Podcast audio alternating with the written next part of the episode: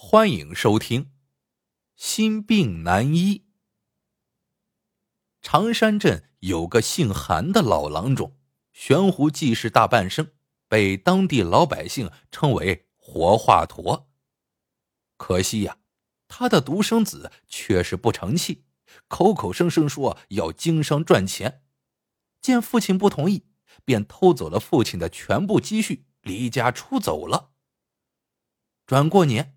有人传信儿给老郎中，说这位韩家少爷带着银子到了城里，眨眼就被骗走了大半。后来他又被一个烟花女子迷住，剩下的银子也被套个精光。如今已是流落街头讨饭吃了。老郎中一听，气得浑身哆嗦。为此，老郎中在案头上放了一把尖刀，放出话去。养子不教，莫如不养。如果再看见这个畜生，我当场就给他一刀。这一天，没有病人上门，老郎中坐在医馆里，不由得又想起了儿子，真是越想越气。正在此时，有人轻轻叩门，走进来一个独臂的中年人，一进门就跪下来。三虎给老爷请安。来人名叫刁三虎，当年从悬崖坠落，摔得奄奄一息，多亏老郎中把他从阎王殿下抢了回来，后来又把家里的丫鬟梅香许配给了他，韩家缝补浆洗的活儿也全交由梅香做，佣金不比别家的少。这样的恩情，三虎怎么敢忘？所以坚持称老郎中为老爷。老郎中忙上前把三虎搀了起来。说过多少回了，你不用行此大礼。刁三虎说道：“老爷，少爷他可能遭遇了不测。”老郎中冷冷的说。那倒省得我亲自动手了，三虎，你给我记住了，今后别提那畜生一个字。刁三虎忙说：“我受老爷的恩，宁可挨骂，也不敢隐瞒老爷家的事。小的不是在望儿山上看林子吗？今天早上我在悬崖上捡到了一只鞋，没想认出来。”就是当年他给少爷做的。刁三虎说着，从贴身处掏出一只鞋来。虽然那只鞋已经破旧不堪，但老郎中还是一眼就认出这是儿子的鞋。见老郎中盯着那鞋子，久久不语，刁三虎又说：“可能少爷是跳崖自寻短见。”老郎中一挥手，打断了刁三虎的话。说了不许提他，你怎么转眼就忘？说着，他掏出一锭银子递过去，拿回去补贴家用吧。送走了刁三虎，老郎中拿起案头的尖刀，不禁老泪纵横。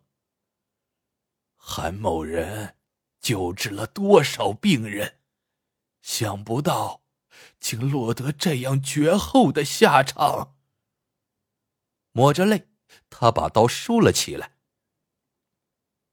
转眼到了中秋，家家做月饼、开新酒，一片阖家团圆的景象。伙计们都回家过节了，老郎中一人孤零零的坐在课堂上。这时候，刁三虎又提着一盒点心来了。老郎中见到三虎，脸上有了几分笑意，端出酒菜招待三虎。三虎犹豫了一会儿，掏出那锭银子。老爷，三虎左思右想，觉得不能收这银子。老爷赏这银两，是不让我提少爷的事。可三虎不把话说完，心里有愧。给了就是给了，收好便是。老郎中又把银子塞了回去。至于他的事，如果你非说不可的话，那就说吧。刁三虎便继续说了起来。原来少爷跳的悬崖下面是一条大河，三虎捡到鞋之后，立即请人沿河打捞，忙活了半天，始终是活不见人，死不见尸，因此刁三虎怀疑少爷还活着。老郎中听完，瞪圆了眼。他是生是死都和我无关，以后若再提他半个字，别怪我不留情面。刁三虎再不吱声，提壶给老人家斟满了酒，双手敬上。三虎敬老爷，如果没有您，三虎早死了。老郎中摇头道：“医者父母心。”换哪个郎中遇见你，都会想方设法救活过来。唉，如果不是你欠点灵气，我呀早就该收你为徒了，哪至于风吹雨淋的给人看山守林呢？三虎忙说自己已经知足了，知足了。原来。刁三虎是个孤儿，十二岁就给东家放羊为生。山羊喜欢登高，常常攀登到绝壁之上。那天遇到好草，羊群天黑了也不肯下来。刁三虎只好攀上去驱赶，没留神失足掉下来，被人送到了老郎中的医馆。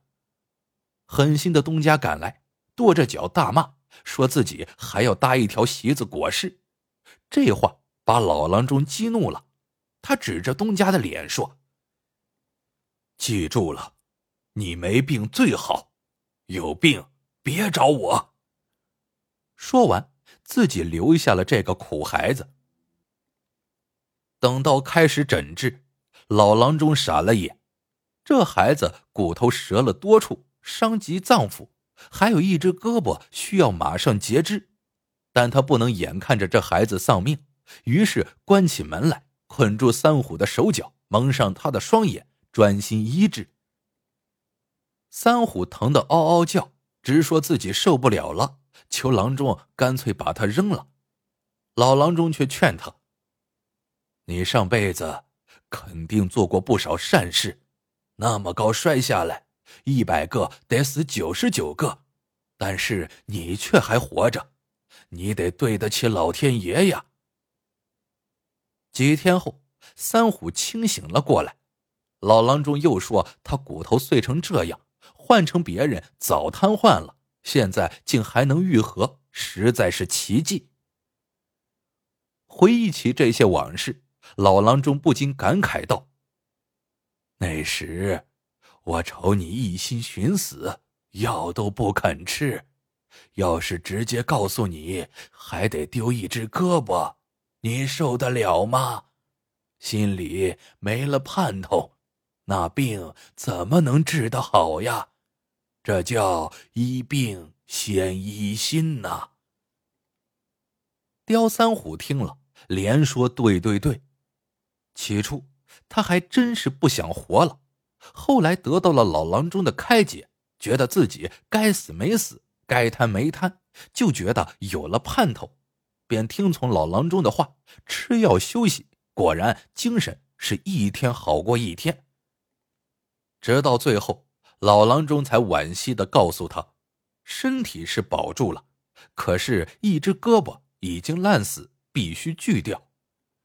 此时的三虎有了求生的愿望，只要能活着，断一只胳膊又有何妨？便请求老郎中给锯了去。老郎中提醒三虎，锯掉胳膊时会有剧痛。刁三虎说：“只要给他块破棉袄咬着，他就能坚持下来。”这时，老郎中给他松了绑，解下遮盖眼睛的布，刁三虎才发现，原来那只坏胳膊早已锯掉，根本不用咬什么破棉袄了。于是长舒了一口气。打那以后。三虎更加乐呵呵的吃药锻炼，一年下来，不但活动自如，个子还长出一截。聊起这些事情，爷儿俩是越说越兴奋。老郎中告诉三虎，这就是他的一心之术。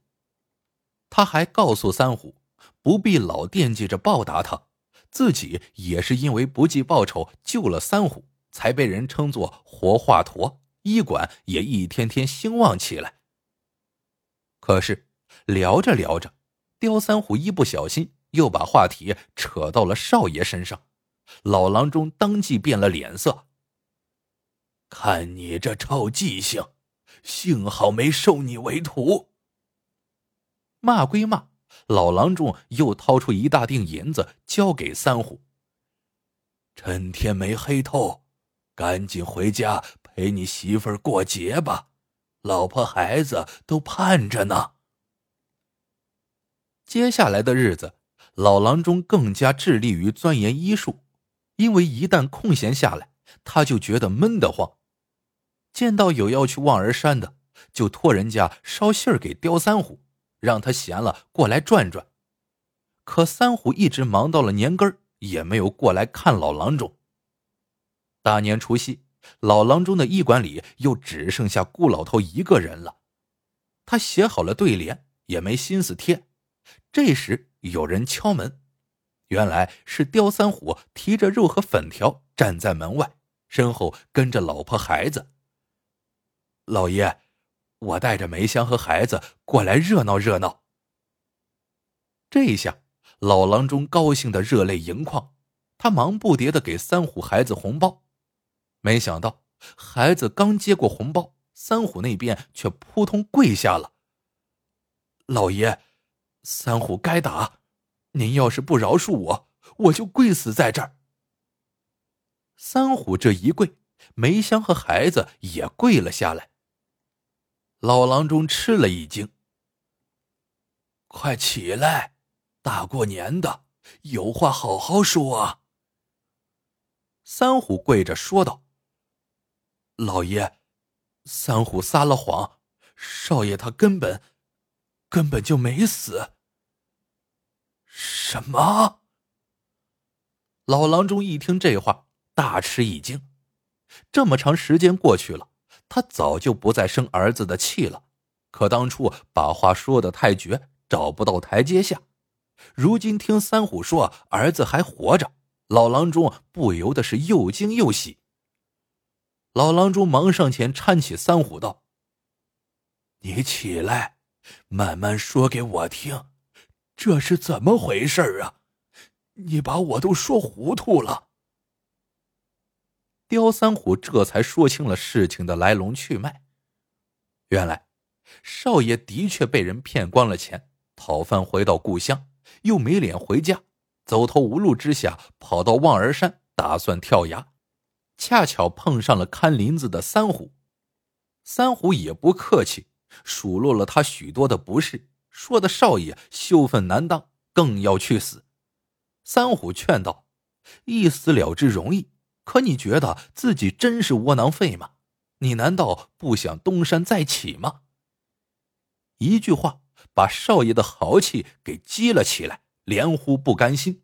他说：“其实我这次出走吃了不少亏，但也长了不少见识。可是我现在身无分文，靠什么再起家呀？”三虎眼珠子一转，说自己来想办法。可是刁三虎处境不好，想帮少爷也是有心无力。最后，他只好去探听老爷的口风。